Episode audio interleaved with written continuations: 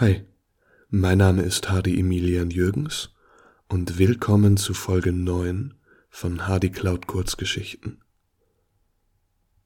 Heute habe ich eine etwas explizitere Folge für euch, sprich, ähm, wenn das nicht so euer Ding ist, hört doch einfach in eine der anderen rein. Die Folge verdanke ich Julius einem wundervollen Kameramann, den ich mal bei einem Kurzfilmdreh kennengelernt habe und dessen Instagram-Account mit seinen Fotografien ich euch auch wärmstens ans Herz legen kann. Schaut da einfach mal vorbei, habe ich euch in den Show Notes verlinkt. Liebeserklärungen leerer Menschen. Als ich Ariane abhole, will ich gleich wieder umdrehen. Sie steht da etwas verloren hinter der Garage am Kino und hält nach mir Ausschau. Währenddessen mache ich mir Gedanken, ob ich hier überhaupt langfahren darf. Ich bremse direkt vor ihrer Nase und sie macht lächelnd die Tür auf. Ihr idiotischer Pony bewegt sich trotz des Windes kaum. Ich fahre. Gedanken sind im Leerlauf. Ich hupe ein paar Fußgänger an, die die Straße kreuzen, weil ich nicht schnalle, dass die rote Ampel eigentlich für mich gilt. Früher hätte mich ein solcher Patzer für Tage aus der Bahn geworfen. Heutzutage juckt's mich kaum. Dieser weinerliche Penner ist tot, Baby. Auf der langen Straße macht sie Bilder vom Sonnenuntergang und quasselt mich währenddessen mit ihrer willkürlichen Mischung aus Deutsch und Englisch voll. Ich höre nur mit halbem Ohr zu. Eine hoffnungslose Übertreibung, aber für mein Desinteresse muss die deutsche Sprache erst noch Worte finden. Alle selbsternannten Künstler schwärmen von romantischen Autofahrten bei Sonnenuntergang. Wenn ihr mich fragt, romantisierter Bullshit. Nachdem wir aussteigen, fällt mir ihr pinker Rock auf, der so dermaßen übertrieben feminin ist, dass mir schlecht wird. Sie ist nicht größer als 1,60. Ihr ganzes Bild hat etwas Kindliches, was den Ekel in mir hochbringt wenn ich daran denke, was wir schon alles abgezogen haben. Dabei ist sie älter als ich. In meinem Zimmer steht noch der alte Tischkicker rum, an dem sie sofort rumspielt. Ich setze mich aufs Bett. Darauf laufen unsere Treffen immer hinaus. Sie springt auf mich drauf wie ein kleiner Affe und fängt an, mich mit hechelndem Atem abzuknutschen. wie damals, als wir es das erste Mal miteinander getrieben haben. Wir hatten ziemlich einen im Tee und man merkte es. In der sich umkrallenden Zweisamkeit fehlt irgendwas. Alles, an das ich mich von der Nacht erinnern kann, ist, dass sie kichernd ein einziges Wort geflüstert hat. Butterflies. Das war, nachdem sie mir die Zunge in den Hals gerammt hatte. So wie gerade. Sie presst sich an mich, dass mir sämtliche Luft aus dem Körper gedrückt wird. Ich bin nicht da. Unsere Liebesakte sind nie schmerzlos.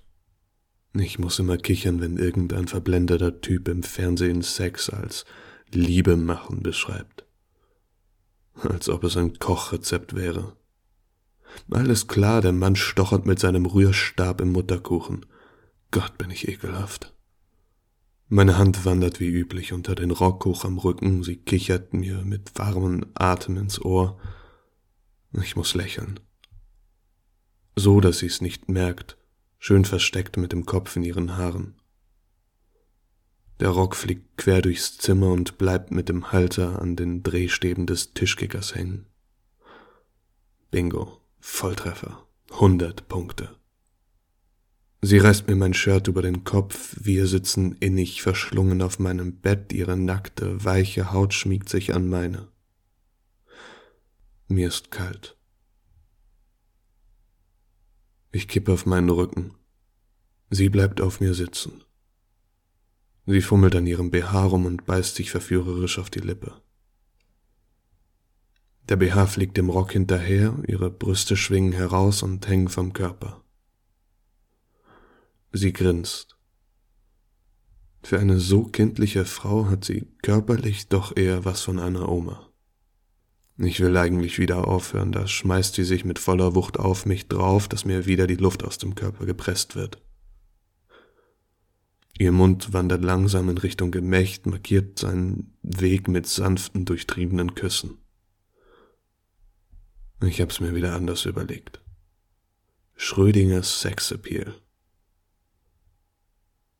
Wir sind gut zwei Stunden am Rumbumsen.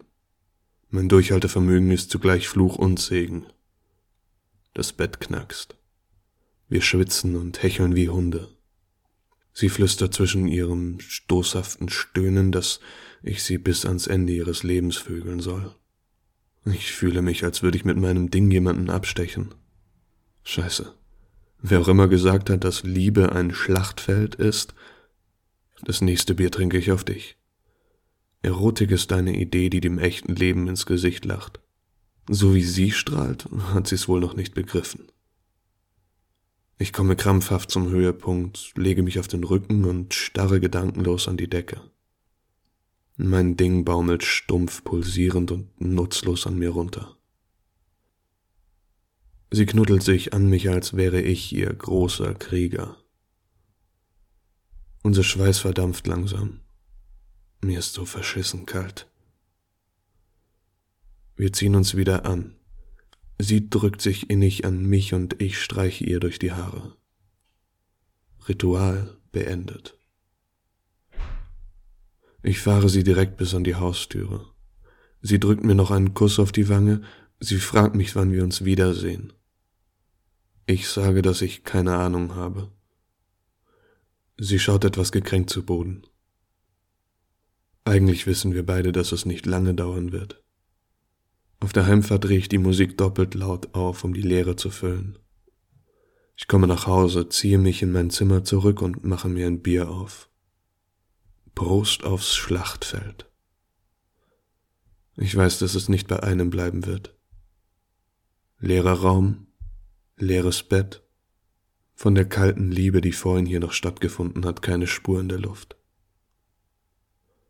Ich starre auf mein durchwühltes Bettzeug.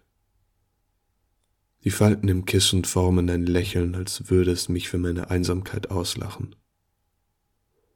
Ich würde heulen, wenn ich es noch könnte. Ich kipp mir noch zwei Bier rein, schwanke zu meinem Bett und falle auf die Decke. Ich sinke langsam in meinen unruhigen Schlaf. Bevor die schwarze Leere über mich kommt, stelle ich mir vor, wie ich langsam mit meiner Hand durch ihre Haare gleite. Sie lächelt mich mit ihrem kindlichen Grinsen an und drückt sich an mich. Der Wind pfeift durch die Bäume, die Sonne geht unter.